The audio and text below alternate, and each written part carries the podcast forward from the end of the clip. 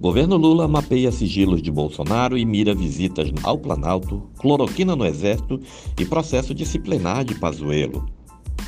Os sigilos impostos pelo governo Bolsonaro ao processo disciplinar contra o ex-ministro da Saúde Eduardo Pazuello, a registro de visita ao Palácio do Planalto e a compra de cloroquina pelo Exército estão na mira do governo Lula.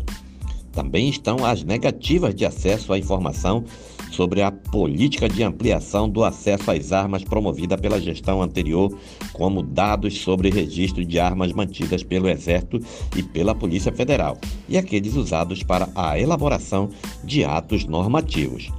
Segundo o blog da Andréa Sadi, que apurou, esses e outros casos de negativa de divulgação de informações públicas sobre mapeados e criticados pela equipe de transição, que vai recomendar ao agora presidente Lula que todos os órgãos federais revisem as decisões que desvirtuam o princípio da lei de acesso à informação. Sancionada por Dilma Rousseff, a lei estabelece que a transparência é a norma e, e o sigilo deve ser exceção.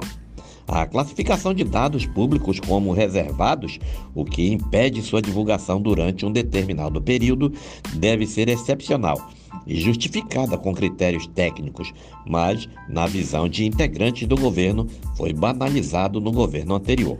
O atendimento é que o sigilo, em alguns casos de 100 anos, foi usado para proteger interesses pessoais e políticos de Jair Bolsonaro.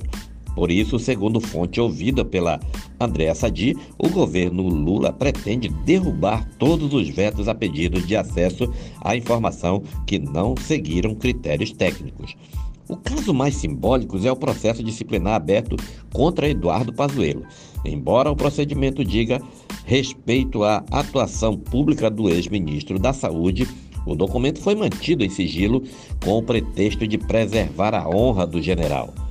Defesa da honra também foi o argumento para impor sigilo a informações sobre as visitas de Carlos e Eduardo Bolsonaro, filhos do ex-presidente, ao Palácio do Planalto.